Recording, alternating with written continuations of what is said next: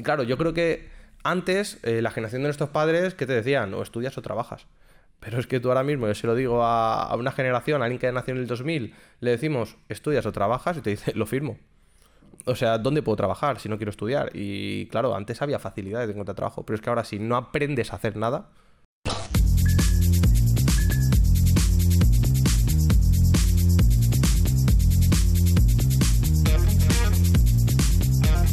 Oye Juan, ¿qué opinas del dicho de que puede ser que estemos ante una generación estafada? De jóvenes, o sea, los jóvenes, generación estafada, 2021.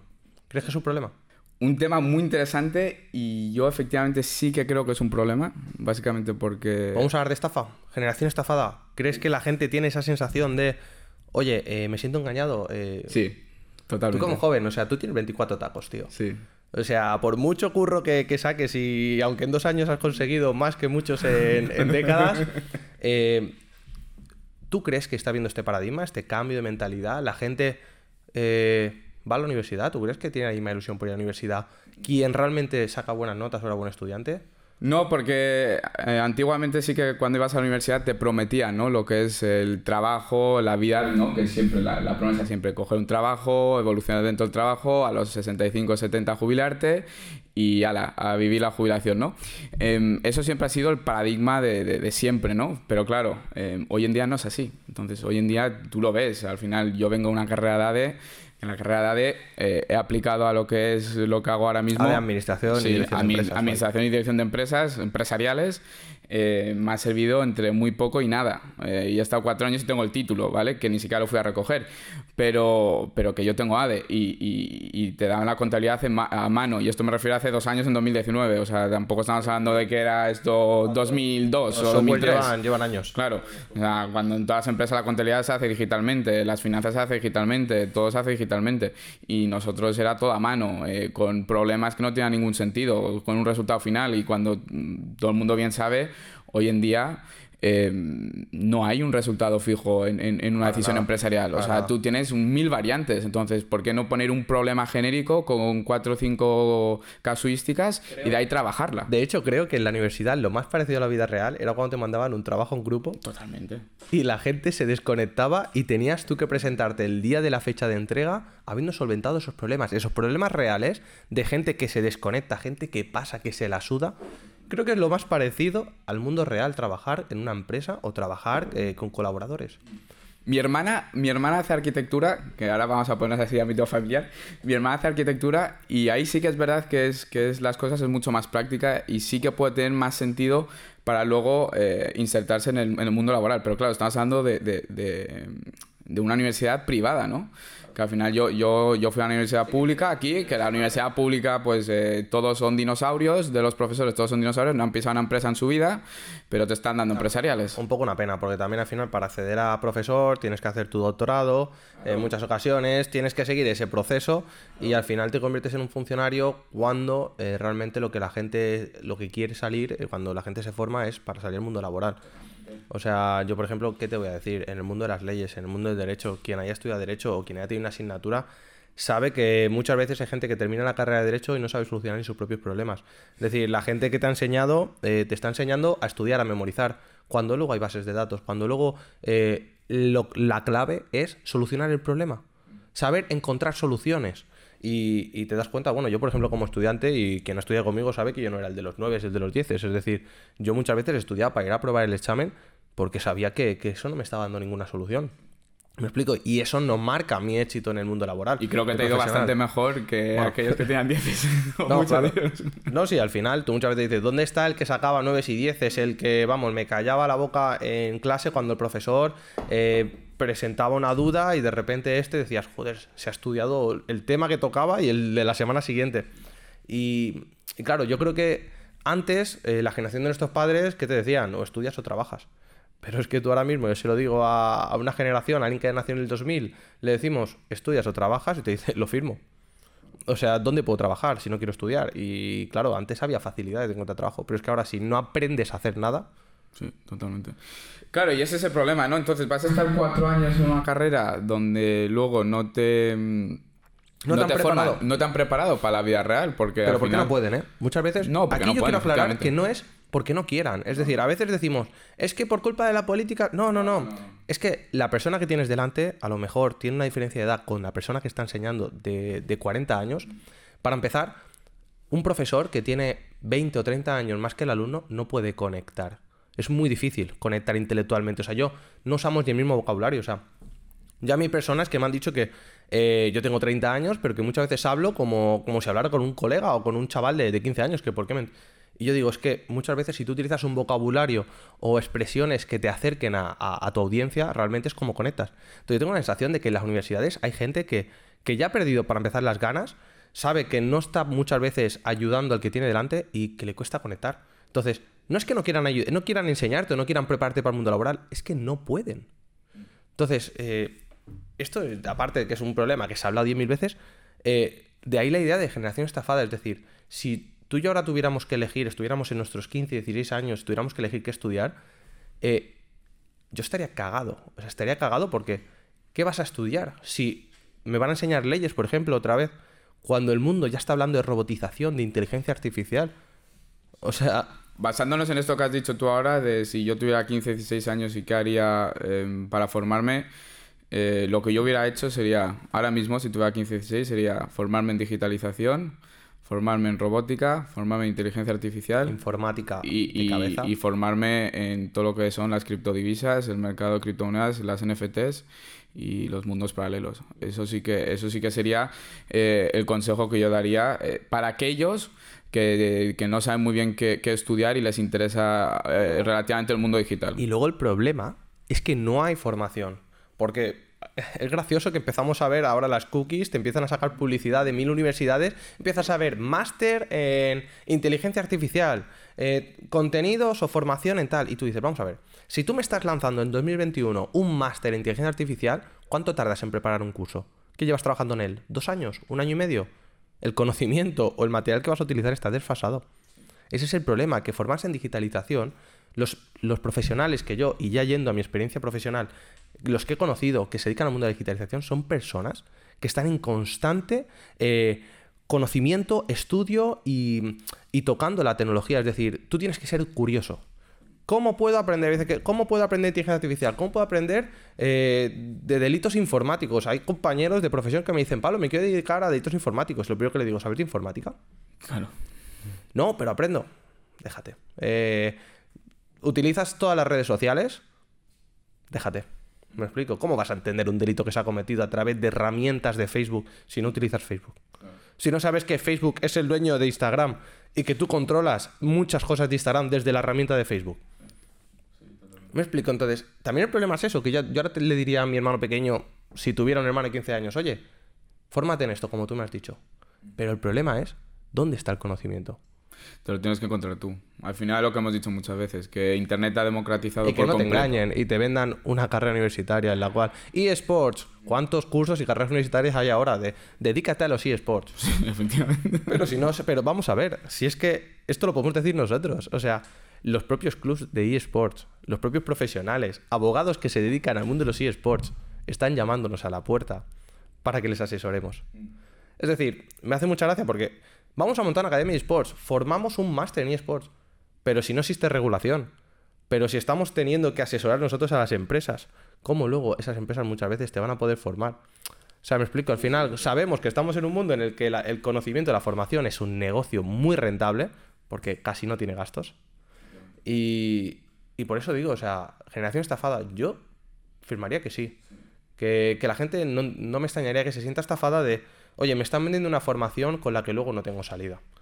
Y el problema es que... A ver, yo sí que verdaderamente creo que en un futuro no tan lejano eh, las universidades tal como las conocemos eh, van a empezar a dejar de existir porque la gente se va a dar cuenta que, que no tiene la salida laboral que sus padres siempre le han prometido, porque al final muchas veces haces la carrera porque tus padres te dicen que tienes que hacer una carrera. Entonces yo verdaderamente creo que eso va a dejar de existir, vamos a pasar a un mundo mucho más online en cuanto a formación y con formadores que han pasado por donde tú quieres pasar. Es decir, por ejemplo, en el mundo de la empresa, que empresarios de éxito hagan un curso online, por lo que hemos dicho, porque también es muy rentable. O sea, el incentivo económico del que estamos hablando aquí es importante. Estamos hablando de cero gastos. Lo único gasto que vas a tener es de la plataforma y poco más. Y el tiempo, y el tiempo que quieras invertir y promocionarlo, efectivamente. Entonces, eh, los, pero pongamos, los gastos fijos de mantenimiento son muy bajos. Entonces, em, estamos hablando de que el día de mañana, eh, yo creo que también incluso lo que hemos dicho antes de arquitectura, ingeniería y todas esas ramas, que sí que lógicamente eh, en cuanto a ingeniería y, otras ramas de, universidad sí que hace falta un poquito más de, números, ¿no? claro, un poquito más de formación. La, base hay que hacerla. La base siempre hay que hacerla, pero... En, un mundo como el de la empresa, por ejemplo, eh, mucho es eh, creatividad, el, pensar cosas nuevas, el, innovar, que, que lógicamente tienes que saber la leche de números. O sea, yo trabajo siempre con números, eh, tú también trabajas con números porque siempre tienes que estar pendiente de los números independientemente de lo que has estudiado, ¿no? Y más en el mundo del mañana. Hombre, al final es que dices, quiero estudiar arquitectura, casi que el primer curso tendría que ser que es la arquitectura, me explico, que te formaran, o cualquier carrera, nada, que te enseñaran realmente eh, cuál es el contenido del mundo de la empresa para que tú contextualices, pero es que casi el segundo curso podría ser, en todas las carreras, incluso en Derecho, la gestión profesional, gestión empresarial, saber de números, porque efectivamente los abogados se tienen que hacer sus propias contabilidades. Un diseñador y, cuando no solamente tiene que saber dibujar, o no solamente tiene que coger un lápiz, sino también tiene que saber tomar decisiones empresariales. ¿Me explico? Entonces, casi un segundo curso que fuera, oye, formación a nivel empresarial, toma de decisiones, soft skills. Y luego la tercera, que al final también trabajará en la creatividad en todos los sentidos. Es decir, nosotros aquí, esto no nos lo ha impuesto nadie, estamos aquí haciendo este contenido que poniendo nuestros propios recursos porque sabemos qué es lo que ahora mismo el mercado pide. Entonces, eh, esto yo no lo he visto en la universidad. O sea, yo cuando estudié en la universidad, ahí me decían, memorízate estos artículos, ven y cuéntame tu película. Y no me veía aquí. Y yo creo que tú igual. Sí, efectivamente. Eh, solo con decirte que en los cuatro años que estaba en la universidad, eh, herramientas como lo que es Facebook Ads, Google Ads y todo lo demás que yo ahora mismo estoy tocando y creo que es indispensable conocer si tú quieres llevar a una empresa, que para eso he hecho empresariales, para intentar llevar empresas. Eh, si ni siquiera te han enseñado eso, que es lo más actual en cuanto al marketing, eh, que al final una empresa tiene que vender. O sea, si no sabes vender, no hay empresa. Eh, y esto es así. Totalmente. es que es, muy sencillo. Ya te puedes ir olvidando las finanzas, te puedes ir olvidando la contabilidad. Si tu empresa no vende y no da lo que quiere el mercado, estás muerto. Una calculadora humana, que no necesitamos porque las hay, pero si no sabes tomar decisiones o no sabes gestionarte... Y ni, siquiera, y ni siquiera te están dando las herramientas que debes conocer para que tu empresa venda, para que tu empresa sea exitosa, para que tal, pues es importante hacer ese replanteamiento.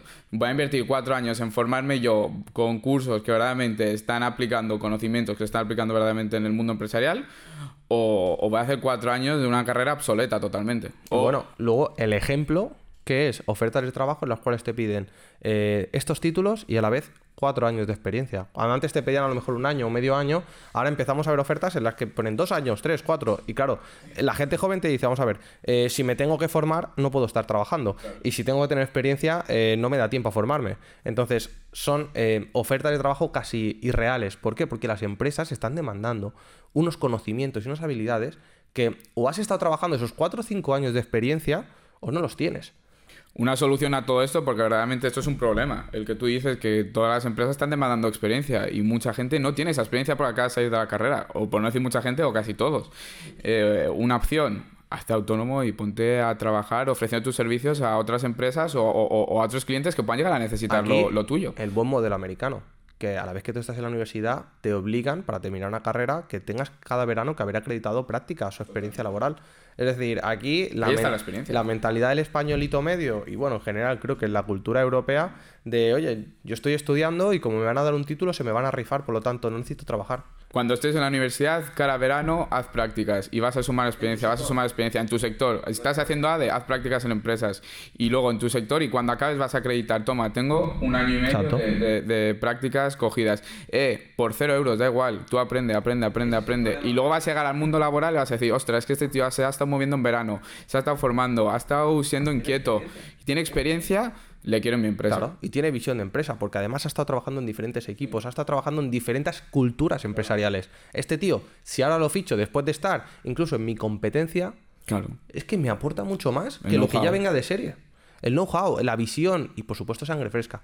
El problema es que la gente tiene muchas ganas de, trabajar o eso te vende. O sea, eh, he terminado la carrera, tengo muchas ganas de comerme el mundo, lo ves que incluso las redes sociales se promocionan, te mandan currículum, me quiero comer el mundo y tú dices, mm, está muy bien que lo digas, pero no me lo estás demostrando.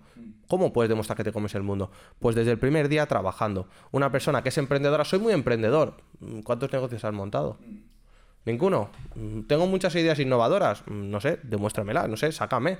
Ofrece, antes de pedir trabajo, di, oye, te quiero ayudar de esta forma y métete. Y luego ya una vez que ves que ve la otra persona, oye, que le estás ayudando, dice, ostras, pues yo te quiero, te quiero en mi equipo. Claro, o aprende marketing, es decir, hoy en día tú puedes ir a perseguir al cliente o puedes atraerlo. Entonces yo creo que también hoy en día un buen profesional eh, atrae las oportunidades de trabajo. Es decir, si tú eres capaz de generar, pues te quieres dedicar al marketing, pues oye, promocionate bien. Es decir, al final la empresa tiene que querer contratarte, no tiene que ser que lleves el currículum, ¿me explico? Sí, totalmente, totalmente. Tiene que ser una formación constante y verdaderamente una cosa que opino y que creo que es importante compartir que el mercado del mañana va a ser basado eh, bastante en freelancers, así que si tú puedes adquirir un conocimiento que quieras... proyecto, claro. Es que es esto de pagar por horas. O sea, yo ya no quiero pagar a alguien y porque al final que, hablaremos de productividad, medir. Hoy en día todo en las empresas es métricas, análisis de datos y tú también tienes que analizar si un trabajador es productivo o no.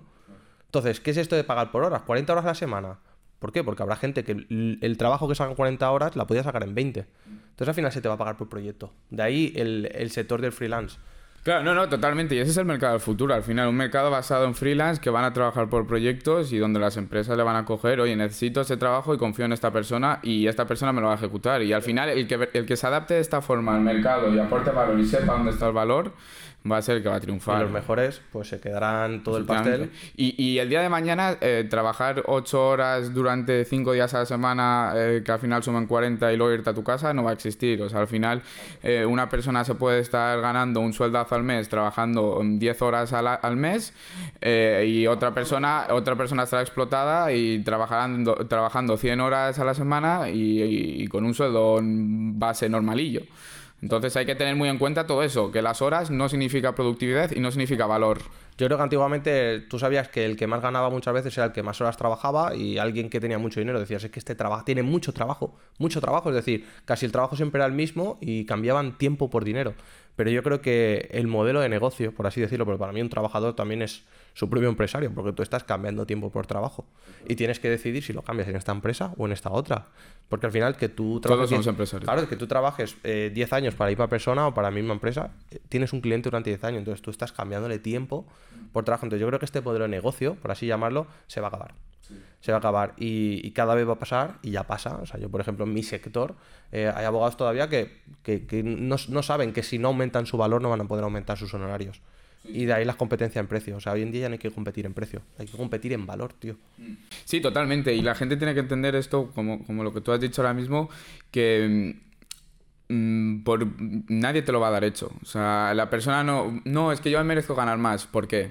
O sea, ¿qué estás, qué estás aportándome a mí para que yo te dé más. ¿Qué vales? ¿Qué vales? Eso te digo, ¿qué vales? Todo el mundo tiene una etiqueta. O sea, te gusta o no, todo el mundo eh, tiene una etiqueta de lo que vale tu hora. Y si tú te formas más, y si tú adquieres más conocimientos, y si tú mejoras tus soft skills, como has comentado antes, tú vas a valer más, quieras o no quieras. Oye, que tu ticket de hora por hora es de 10 euros, pues es de 10 euros. Fórmate para que, para que sea de 20. El mercado eh, te, va a poner en tu sitio. Y como no seas bueno, eh, tu hora va a valer y poco. El problema es que hay gente que se piensa que al trabajador hay que subirle el sueldo solamente por, la antigüedad que lleva. Claro, para mí esto ya va a ser un hándicap, porque ¿qué llevas? ¿10 años en la empresa? Qué triste que sigas haciendo eh, el mismo trabajo en el mismo tiempo. Con todo el know-how que tienes y toda la práctica, ya tendrías que estar haciendo el mismo trabajo en menos tiempo. Vivimos en una sociedad donde la gente lo quiere todo hecho. No, es que yo tengo estos derechos y me lo merezco. No, no, no. Eh, si, tú, si tú a mí no me estás aportando nada, yo lo siento mucho, pero no, no, no puedes seguir.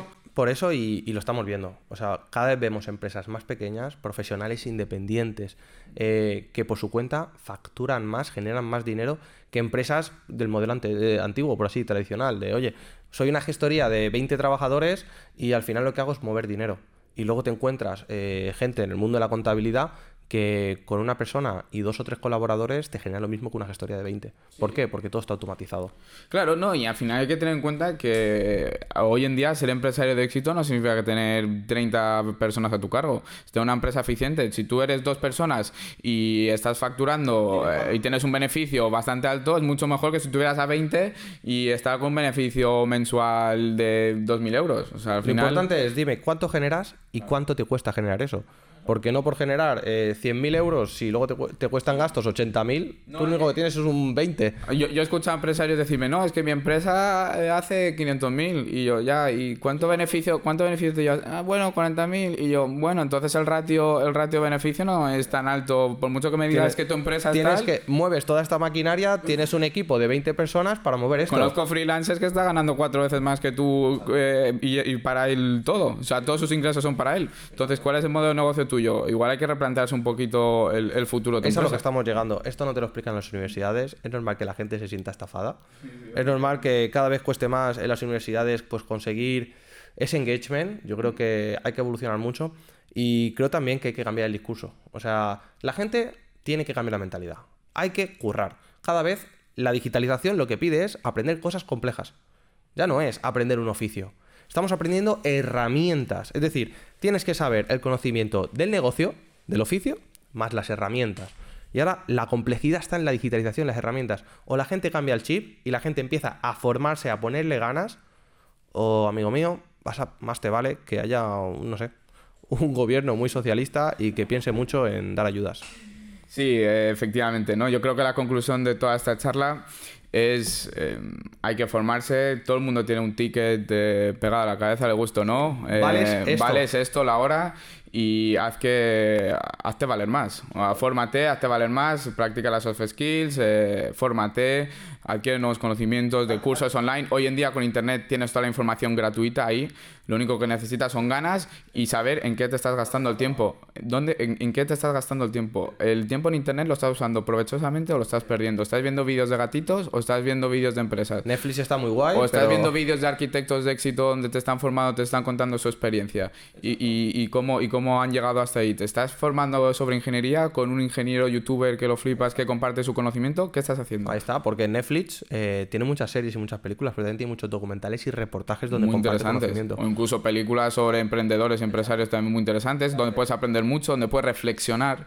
Hay que aprovechar el La tiempo. diferencia es eso, las mismas herramientas que nosotros utilizamos para aumentar nuestro conocimiento y generar valor, tú las utilizas para eso, para ocio o para perder el tiempo. Ahí está, totalmente. Yo creo, ahí, ahí está el resumen, ¿no? Entonces, no hablaríamos de estafados, sino hablaríamos de gente que simplemente tiene lo que ha estado queriendo tener, o sea, lo que ha, ha buscado. Entonces, le dé eh, la paguita a final de mes y listo. Ya dice la ley, te dice el Código Penal que la estafa cuando es muy burda, es decir, cuando tú puedes detectar que te están engañando, si te engañan, no es estafa. O sea, para que haya estafa, tú no tienes que haberlo visto y te tienes que haber encontrado, oye, ¿qué ha pasado? Me han engañado. Pero si te lo estás viendo venir, O sea, muy interesante este enfoque, ¿eh? desde el ámbito legal. no, claro, no hay delito de estafa. Entonces, ¿generación de jóvenes estafados? Yo creo que no. Lo que hay es jóvenes que pasan de todo, de su futuro, y que si no tienes actitud, te vas a comer el torrado que te vas a comer. Así que nada, Sí, pues soy Juan. Oye, Qué Pablo, pasada, tío, hablar contigo una de estos pasada temas. Una vez más y Nos nada, vemos en la nos siguiente. Un abrazo muy fuerte. Chao, un saludo.